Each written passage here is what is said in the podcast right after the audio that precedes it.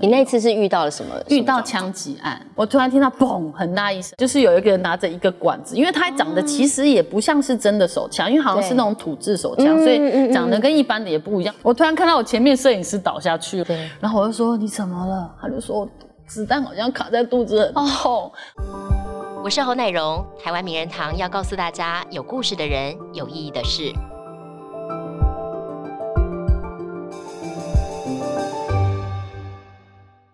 你在看电视的时候，很多人很羡慕这个旅游节目主持人的工作，因为总觉得哎，可以结合工作跟环游世界，好像很棒。不过，其实也因为他们工作都在棚外的关系呢，往往会需要历经很多的考验跟临时状况要应变哦。我觉得这不是大家一般在荧幕前可以看得到的。所以呢，身为旅游节目主持人，他们心理素质要很强。我们今天很开心哦，请来了很受大家喜欢的莎莎来到节目当中，跟我们分享她的故事。欢迎莎莎。Hello，大家好，我是莎莎。莎莎，大家在荧幕前看到你都很活泼的样子。对。但是你私底下形容自己是个宅女啊？对，而且又闷又宅，为什么会这样子？看不出来啊，真的。因为其实我们家是四个女生，然后我刚好排行老三，所以我其实是被妈妈管最紧的。因为可能老大照书养，老二照猪养，老三就要严格养，然后老四来不及养，所以就会我就是。被管的特别严格的那一种，然后呃，我也不需要出去交朋友，因为我家里就好多人陪我玩。你就是个小公主吧？对，就是很棒，所以从小就是不太敢跟人讲话，然后或者是我都会推我妹出去叫她帮我跟别人讲，或是推我姐出去，就是我不太需要靠自己的能力去过活，所以就很怕跟。人接近，就你看，老天也是公平的。你现在讲很多的话来跟人家交没错，没错，嗯嗯。你那时候谈一谈，其实大家对你印象最深当然是旅游节目主持人、美食节目主持人。嗯，不过其实你是模特踏入这个圈子的，对。那时候怎么会有这样的机会？因为其实从小我是属于那种没什么抱负的人，因为从小就是被保护的好好的，嗯，然后就是我妈就是把我包在一个粉红泡泡里面，所以我就觉得啊，我不知道我长大要干嘛，我什么都。所以你没有想说我自己以后有什么梦想？没有，从来没有，而且我。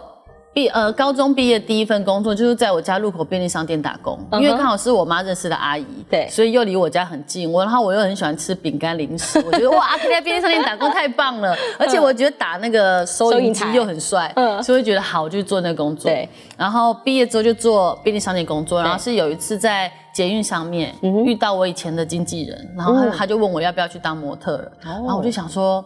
这工作好像很梦幻，好像很不错哎，好像可以试试看，所以我就去了。但是，嗯，因为我们家管的非常严格，所以我觉得老一辈都会觉得演艺圈或是模特圈很乱，一定的。然后他们就。一开始我不敢跟他们说，我是先跟我大姐说，我说，嗯，有人找我去拍东西，你觉得可以吗？她说，嗯，应该可以，就不要被发现就好。我说，哦，好，因为我爸妈也不会看少女偷偷帮你 cover，对对对，不会看少女杂志，所以就还好。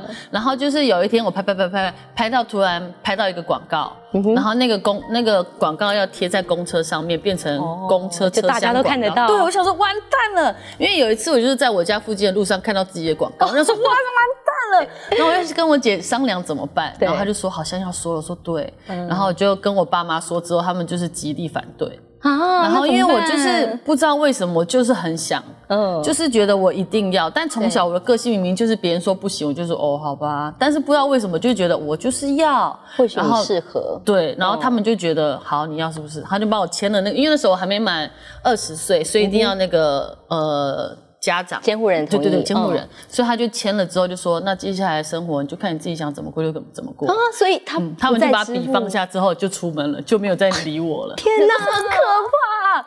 然后我就承诺他们，我就说我知道这个圈子好像很乱，但是你们相信我，我会就是乖乖的这样子。嗯，但。过了几年之后，我的确就一直乖乖的，然后也把我妈一起拉进了演艺圈，有时候会跟她一起出外景。杀妈不止当亲妈，对对对，所以他们就是变得很放心。嗯哼哼哼。那你进这个圈子之后，毕竟你之前其实不是这个个性的人，对。你进来之后有没有最最让你不可以适、不能没办法适应的地方？所有哎，就是要跟人说话，要看着人的眼睛，然后要到一些我不适应的环境。然后以前刚开始出外景的时候，都是一天就可以收工，然后慢慢的变成。两天，我记得有一次我们去台东要拍三天，大概在第二天晚上我打回家的时候我就哭出来了，太想回家了。然后因为我的星座又是巨蟹座，所以我就是那种很胆小、很害怕、很需要家人的温暖那种。对。然后第三天就听到我妈声音，我就忍不住就是有点哭出来，但我又不不想不想让她发现我难过想家，所以我就又顶住，就觉得哦离家好久好痛苦。然后其实一开始的演艺事业不是那么顺利，所以那阵子我又在戴牙套，然后公司因为我刚好就签进了 TVBS，他们问我要不要去香港发展，我想说。好吧，这也是个机会，要不然去试试看好了。虽然我很不想离开家，而且又刚开始谈恋爱，觉得很甜蜜，就觉得好像这才是重点吧，就觉得好像舍不得，但是觉得好像不拼一下不行，就觉得好那去。但当我要去的前一个礼拜，我刚好接到一个房屋广告，哦对，那个大家印象很深，对对对，然后我就拍完之后。就突然好多节目找我，我想说我不用去香港了，所以我就没有去香港，继续留在台湾。对，就到现在。嗯，你刚才自己提到说一开始进来的时候其实不是很顺。对，那个不顺在于什么地方让你觉得不顺？嗯，就是没有工作，然后不稳定，超级不稳定。一我觉得一个月可能赚个五千块吧。然后天，刚开始入行的时候，我记得第一个节目好像。哦，一开始是外景，因为外景本来就赚不多，而且又是新人，可能就是几千块而已。然后我的个性又比较爱乱买东西，然后常常又去拍一些 就是很好买的店，所以我就常常会把钱花光。然后后期是拍那个。日本旅游，对，日本那么好买，我怎么可能放过？我记得我刚开始的薪水好像是三千还是六千一集，一集哦，一集要拍很多天，对，所以你看我出去那么多天，怎么可能还要倒贴？对，所以每次都觉得我到底有在赚钱吗？嗯，然后在家里，我妈就会问我说：“你今天没有工作？”我就觉得很可怕。我觉得很多演艺人员都这样子面临那种压力，所以我就去服饰店上班。嗯哼，然后服饰店上班又会有很多人问我说：“你怎么在这里上班？”你怎么想？就问我很多问题，但那时候因为我本来就喜欢那种漂漂亮亮的工作，我觉得我就说对啊，因为我喜欢衣服，嗯哼，所以就觉得我的心态其实也不会放不下，就还 OK，只是觉得家人会担心，我会不知道怎么办，嗯哼。但你刚才还提到说，你这个不顺来自于你当时候其实戴牙套这件事情，也让你受到一些批评，对不对？对对对，就是大家觉得。就是，其实我以前小时候不是长现在这个样子，但我没有去整形，就是因为小时候因为戴牙套，对，因为戴牙套会变，然后外加以前大家都觉得我有斗鸡眼，然后他们就会说你长那么丑又斗鸡眼，你凭什么进演艺圈？就是会有很多不一样的听到闲言闲语，对对对。然后因为我是一个别人讲我讲久，我就会觉得好，那我要改变，我就有去看医生。医生就说斗鸡眼没关系，只要剪掉眼睛里面一条神经，那个就不会斗鸡眼。但我想说，听起来蛮可怕的。对，然后我就想说，好，我拼了，我一定要去。然后我去检查，然后医生就说，其实你没有斗鸡眼，是可能我的那个眼睛长的眼型不太一样。然后我到最后我就觉得。然后又有人建议我去开眼头，但是又有人威胁我说，那如果眼头如果开不一样，你另外一边又要一直在开，一直开，一直开，就开个没完没了。我想说，对耶。那我心里想说，那我不如把我就是别人眼中我的缺点变成我的招牌。所以其实我有画一个自己的小小的 logo，那个就是一个斗鸡眼娃娃，就是我把它变成我的政治标记。毕竟演艺圈也没几个人眼睛像我这样，所以觉得那好像是我的特征，我就把它变成。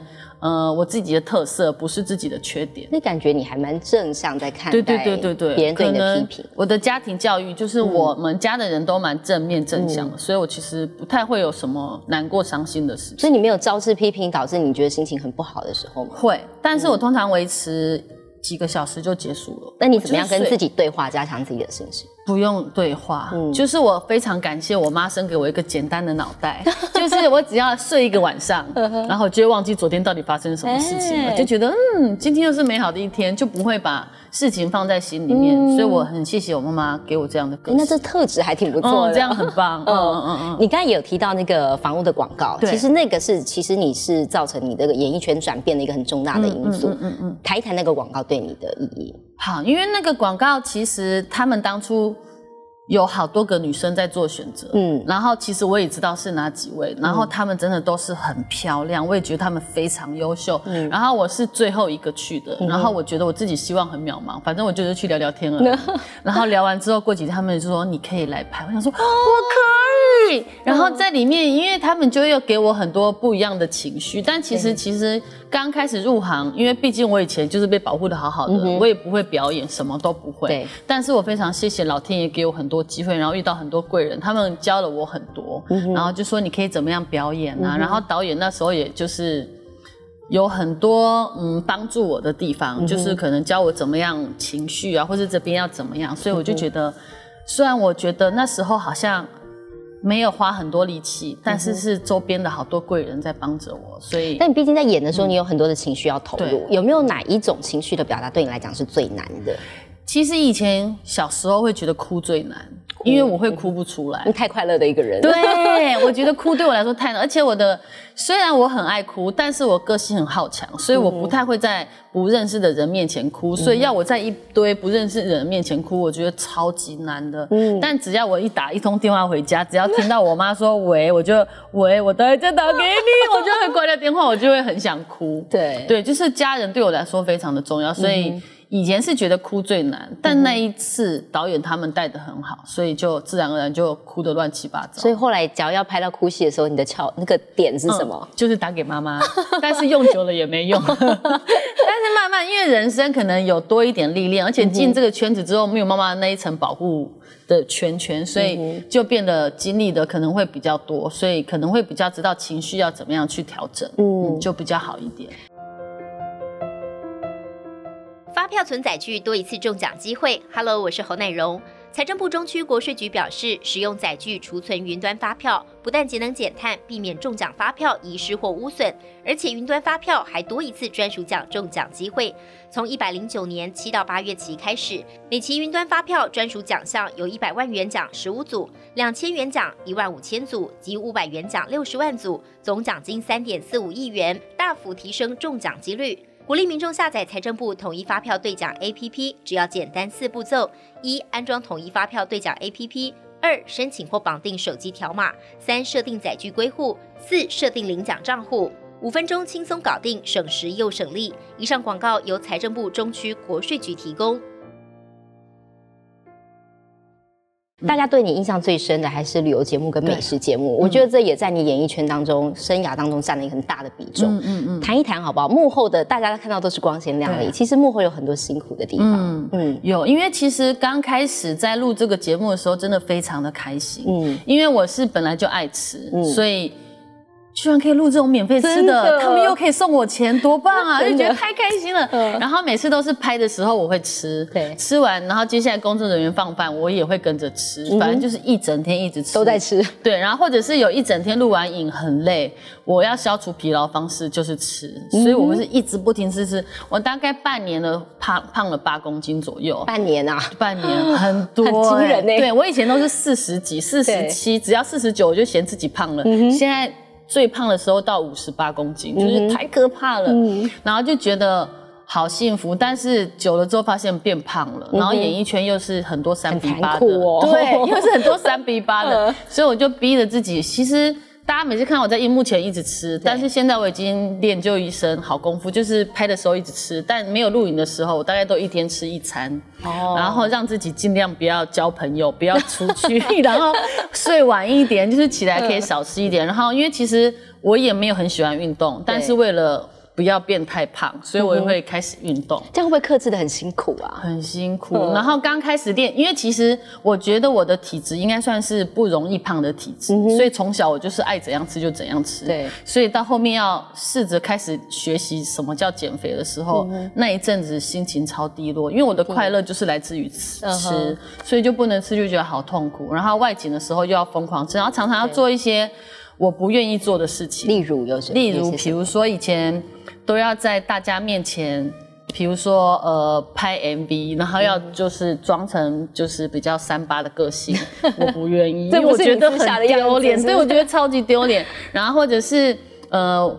有时候，比如说我们要，呃，我记得有一次我们要去呃绿岛，绿岛有一个海底下的那个油桶，那因为我的 partner 他比较会游泳，他就说我去，我就说好，那拜托你了，谢谢，那我在这旁边等你，所以我就在船的旁边，但我还是在水里面等他。对，然后过一下子他就上来，他说我没办法，太下面了，那个压力弄得我很痛，我真的下不去。我说真假的，然后我那个。使命感就来了。如果拍没有拍到那镜头，就少一个镜头。我想说那不行，我就说那我试试看。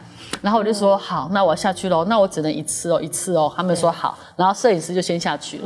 然后我就想说好，那我要下去。我就 因为我们没有背氧氧气瓶，是靠着背氧气瓶没有，因为我们当天就要坐飞机，所以背氧气瓶。如果吸氧气肺会爆掉，因为那个高压力、高空的压力，对，所以就不能背氧氧气瓶，所以就是靠一口气。所以我就在海上讲。然后就潜下去，然后潜下去之后投完之后，然后我又再比了一个耶，然后才游上来，然后就觉得哇，我居然做到了。然后我一上，他们就说你怎么做到了？我说对，我怎么做到了？人的潜力是无限的，对，就有很多很多这类的，或者是有一次我还记得。其实这个我没有让家人知道，而且其实我有在媒体上面说过几次，但刚好我爸妈都没有看到这些新闻。就是我有好几次真的差点 死在外景的现场，因为有几次就比如说，嗯，因为有时候不管是天气状况怎么样，或者是。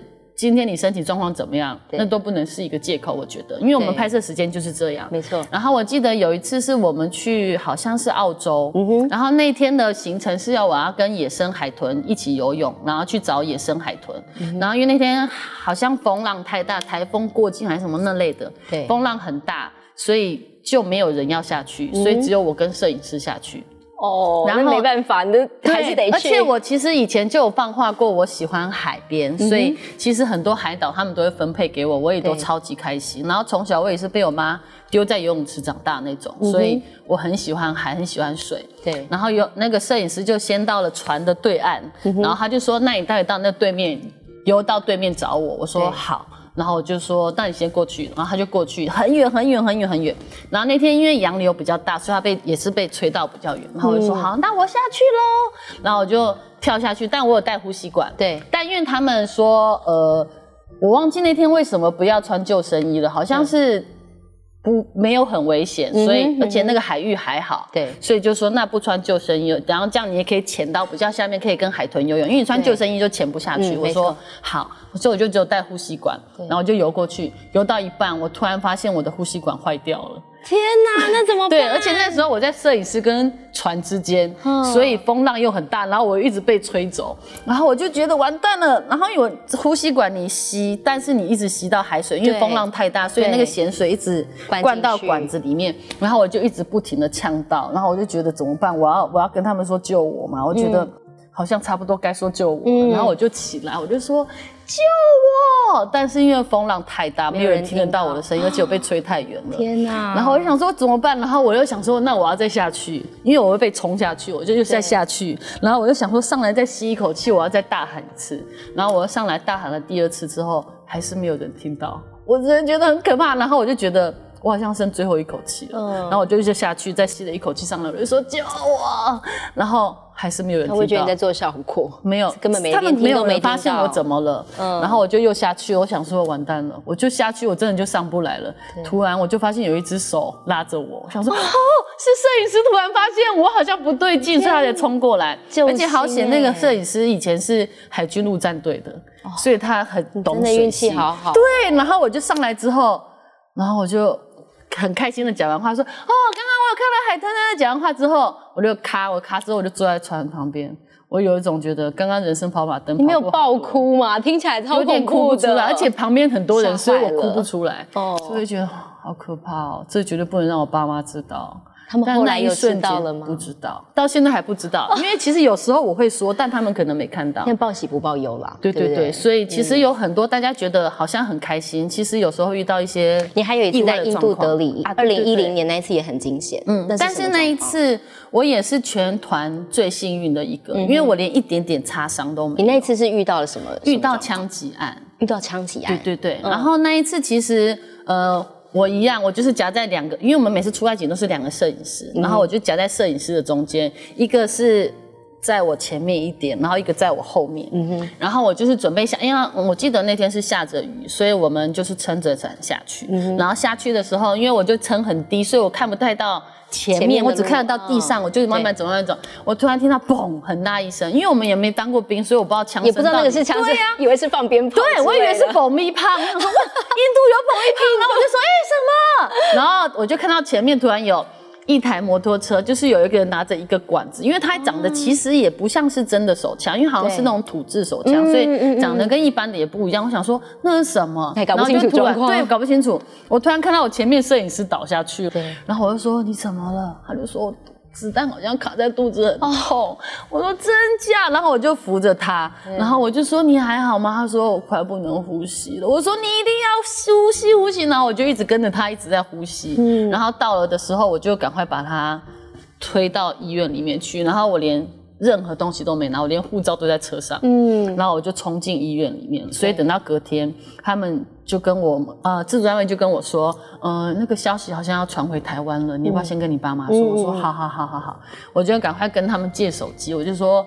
呃，打回家，然后那天刚好是中秋节附近，然后我就打回家，一样像平常一样跟我妈聊天。我就说：“喂，你在干嘛？”装镇定，对，装镇定。然后他就说。我在吃柚子啊，那个谁寄柚子好甜，好好吃。我说真假？那要记得留给我。我妈说好。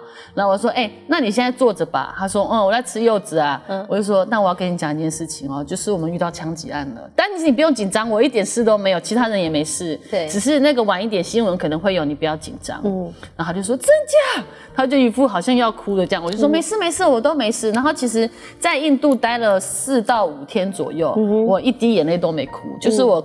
任何事情都没事，但是回到台湾机场，我看我爸妈来接我的时候，就啪又哭出来了。就是我的弱点，就是恍如隔世，因为你真的是鬼门关前走。对对对，就看到他们就觉得我好想他们，就赶快抱抱，然后就觉得啊，我终于回来了，就觉得抱他们很温暖。可是外景节目这么辛苦，你没有想过要退出的时候吗？有没有？有，因为其实主持到第二、第三年的时候，因为我是一个很容易把自己逼到一个。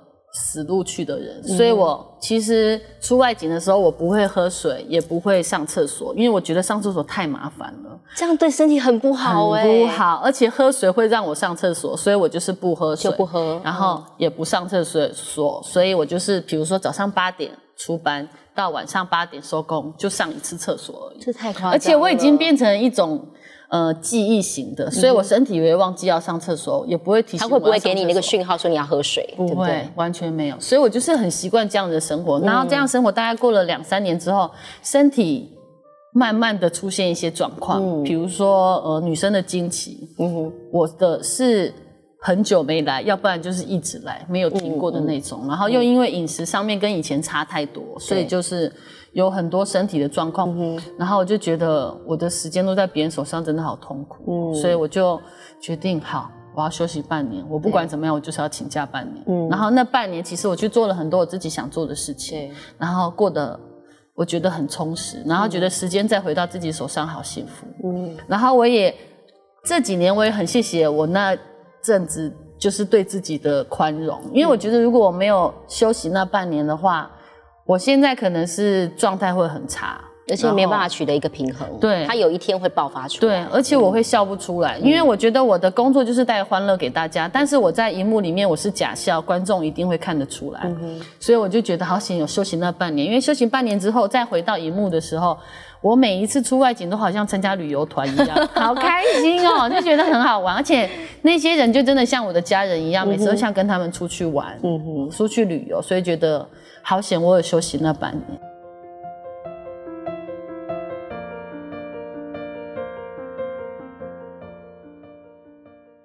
我们刚私下聊天的时候，大家都觉得旅游节目主持人应该很爱旅游，结果你不是啊？嗯，因为我很怕生啊。嗯，所以就算现在我自己私底下旅游，我也只去日本、韩国这种。就是我不用地图都可以。我也有，我以为你会去到那种一般人不想去的地方。我都是去一样地方，住一样的地方，吃一样的东西。好无趣哦，这个人。为什么？为什么会？因为我觉得还是你去了太多地方喜欢那种安全感，就是我不喜欢不熟悉的环境。嗯哼。对，除非有一个在地人陪我，或者是我真的很信任他的，你要有人带我才可以。嗯，不然我不敢。那你走了那么多国家，有没有你最喜欢的地方？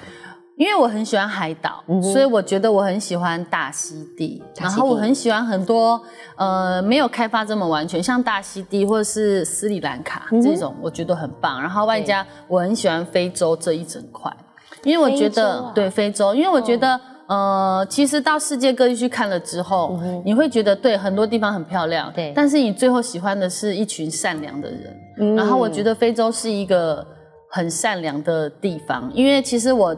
记得我第一次去非洲的时候，我记得我好像是去肯雅，然后我们每天就是坐着那个吉普车，然后去找想看的动物，然后我们在车上。导游都说你一定要系安全带，我就说没关系啊，我坐后面应该还好。他说不是，你一定要记得系。但是我就是很原因是什么？嗯，因为呢那个路太颠了，会颠到你的头去撞到车顶。然后我就说你们的路太烂了吧？为什么不泼个泼个柏油或什么呢？你们哦，然后我就心想说哦，因为他们。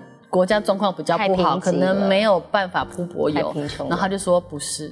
是因为如果他们铺柏油的话，会伤害到动物的脚，动物就没有办法好好的在地上走路，因为那个柏油是为了人类，一般人没有办法对对，我就说啊，原来是这样，然后我就觉得他们真的好善良，因为他们觉得这个地球明明就是动物跟我们一起的，怎么可以对？怎么可以让人类独占这个地方？对，所以他们觉得他们要善待每一个动物，所以他们就坚持不铺柏油，除非有一些地方。真的是市区才会有一些比较平稳的路，然后觉得太善良了。然后他们对待那些动物像对待家人一样。然后我能够去非洲，也是因为上次印度事件，他们说那我们让你许愿，看你想去哪里，不管多少要弥补你是不是。对，我就说真的，那我想去，我想去肯亚，我想看动物，因为我很喜欢猫科动物。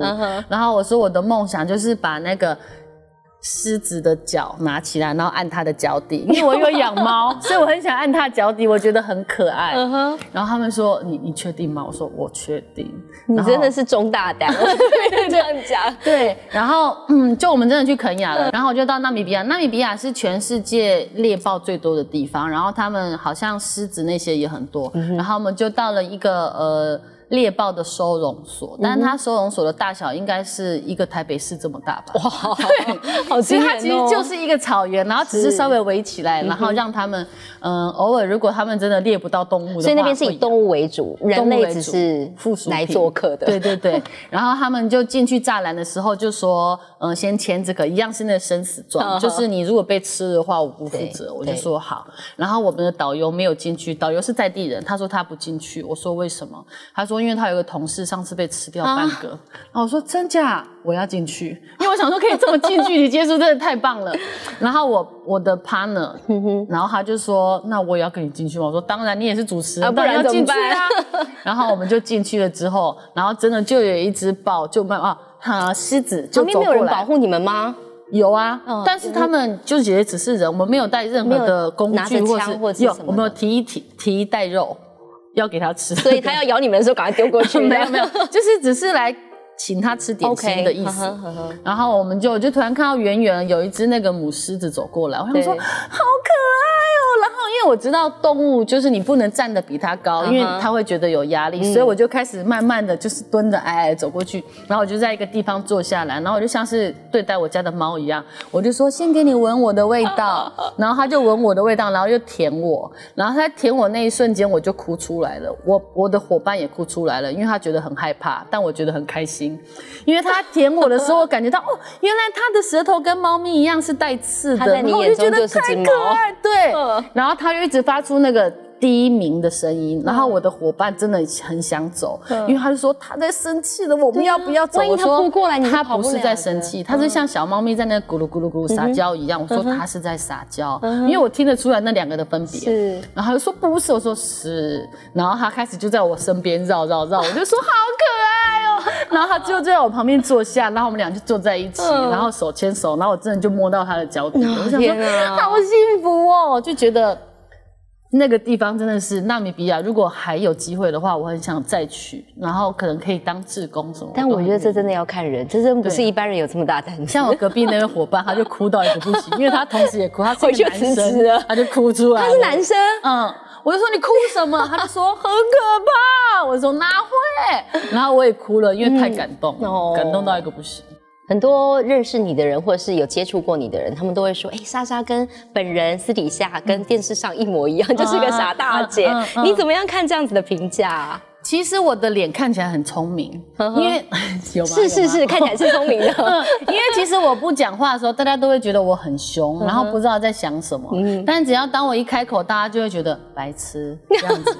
所以其实我很喜欢我这种个性，就是其实我就是有一个保护的壳，但是。如果你真的跟我当朋友，你会发现我真的，你跟我交朋友，我会把心全部给你，所以我很喜欢这样的个性。嗯，要被欺负也很难，但不被欺负也很难，因为他们都会真心的对待我，因为知道我也是掏心掏肺型。但你没有想说我在节目上塑造一个比较完美的形象？很完美啊，你喜欢就是你喜欢的样子。对，因为其实，嗯，我觉得，呃，傻傻的人他。过生活会比较开心，因为他可能没有注重那么多小细节，所以他不会纠结在那些地方，反而会看淡一切。我所以，我真的很喜欢我自己的这种个性，就是不拘小节，然后容易忘记事情。我觉得非常的棒。每一个人的现在样子，其实或多或少一定跟家里的教育有很大关系。嗯你刚才我从访谈到现在，我一直觉得家人在你心目中占一个非常重要、很重要。嗯，爸爸妈妈的教育方式对你而言，你觉得影响最大是什么？嗯，因为其实从小我功课没有很好，但是他们给我一个观念，就是你功课没有很好没关系，但是你就是要过得快乐，然后当一个有礼貌的小孩，这就最重要。嗯哼，然后所以我们小时候爸妈就每天其实真的就很快乐啊，因为我们家。也有电视，可是我们家没有没有。你年纪没有大到没电视的那个年代。但是我家没有第四台，我 家没有。对我，所以我家我大概是到我进圈子之后才看过其他的电视，要不然我以前都只有看三台而已。对。然后我家也没有什么电动，但是我家有个零食柜。零食对，就是每天下课你自己可以去选一个自己喜欢吃的零食，因为可能爸妈就觉得看到小孩子开心是最幸福的感觉，所以他们从小就是很注重我们的礼貌，然后跟你快不快乐这样子。所以小时候虽然功课不好，但妈妈有带我去学一些我想学的才艺，比如说长笛啊、钢琴啊、游泳啊这些的。所以我觉得我是在一个很无忧无虑，然后很开心的环境长大的。虽然我们家不是很富有，但是他们。也没有哦，而且我从小没有零用钱，就是我要什么，我妈就说我买给你。比如说我跟我妈说我橡皮擦用完了，她就买一大盒给我。真的是我也没有机会去文具店，因为我也很想逛文具店，但我就没机会。对，所以其实他们都把我保护的好好的，所以我觉得我是在一个。很开心、很幸福的家庭长大，所以造就我也想把我这个幸福的感觉分享给更多人。嗯，但是因为其实演艺人员，我觉得一定是花了很多时间，尤其像你旅游节目，你有时候可能一出差就是十天半个月的，你会少掉很多跟家人的相处时间。这个部分对你来讲会不会有一点纠结？其实我调配的非常好，因为其实我一直不想搬出去。除了是因为懒惰之外，所以你现在跟家人住，对，还是跟家人住。除了懒惰之外，因为因为妈妈会帮你把所有东西都弄好，太幸福了，这才是重点吧？对，很棒。然后外加你也可以常常跟家人躺在沙发上一起看电视。然后我们家电视只有一台，从小就是这样，不是每个房间都有。大家回家第一件事就是放下包包，就是到客厅。对，所以我觉得那个感觉让我觉得，嗯，全家人团聚在一起的感觉。然后还有，我觉得，呃，家人给我的那种温暖，还有。我需要什么，然后我只要第一时间，如果打电话或是传简讯说我想要什么，或是你们可以帮我什么，他们一定是第一个跳出来的。你太幸福了就算是对再无理的要求，因为我们家的人我觉得很紧密，所以大家都会互相帮忙。然后呃，我也会每像我。自从主持旅游节目之后，大家觉得我好像很会旅游，但其实我真的不会。但是我愿意为了家人，我每年都会举办一次家族旅游，从大概十年前开始就有了。对，每年我会举办一次，就是全家人一起出去玩，对，然后享受那个时光。而且我每次出去都会常常跟家人视讯，所以我姐姐生小孩每一个我都没有错过。你进入演艺圈大概十五年了嘛，差不多。嗯，你觉得自己改变最多的地方是哪里？我觉得是我的个性，嗯，然后跟细心。嗯，因为其实以前我不用在乎别人，因为家里人都会照顾我。嗯但是进了这个圈子，我发现哦，有很多小细节，比如说出外景的时候，我觉得最辛苦的不是艺人，是工作人员，因为其实。他们比我们晚睡，比我们早起，然后我们还没出外景之前，他们就要开始安排很多事情。但我们是到摄影机开的那一刻，或者是之前，对，才要开工。嗯，所以我觉得我会懂得怎么样照顾别人，然后大家互相互相支持。所以其实这是我慢慢学会的，就是进这个圈子之后，所以学会比较细心，知道怎么样分享。对对对。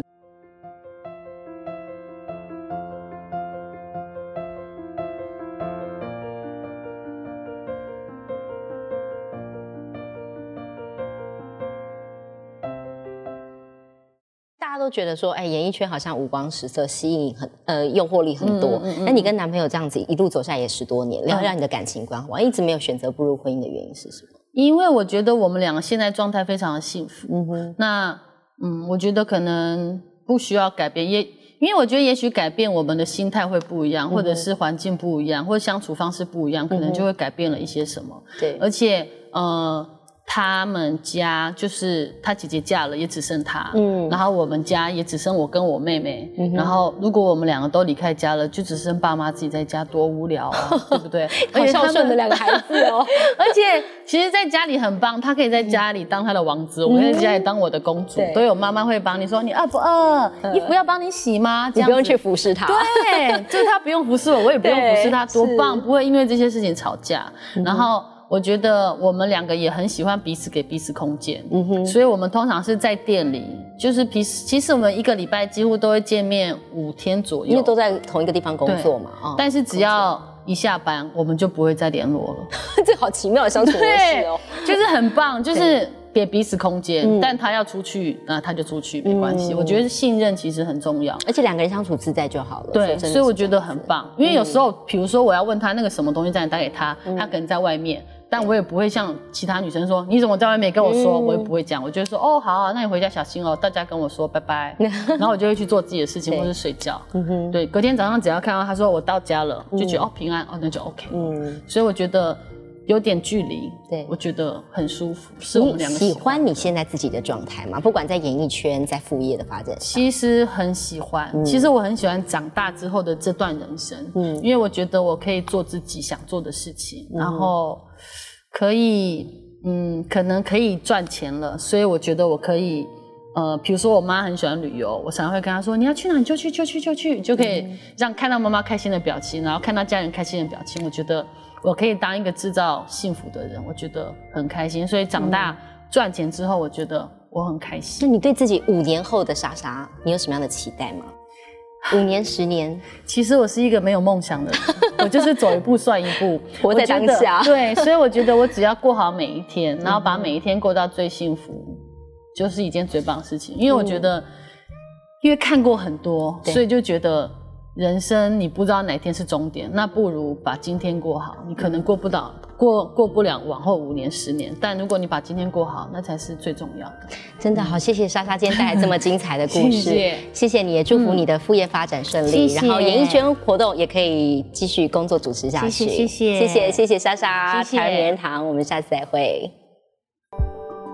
嗨，我是奶蓉，谢谢你今天陪我们一起听故事。台湾名人堂每周日晚间十点在台视新闻台播出，也会在 Podcast 上线。每周我们都会带给你有故事的人，有意义的事。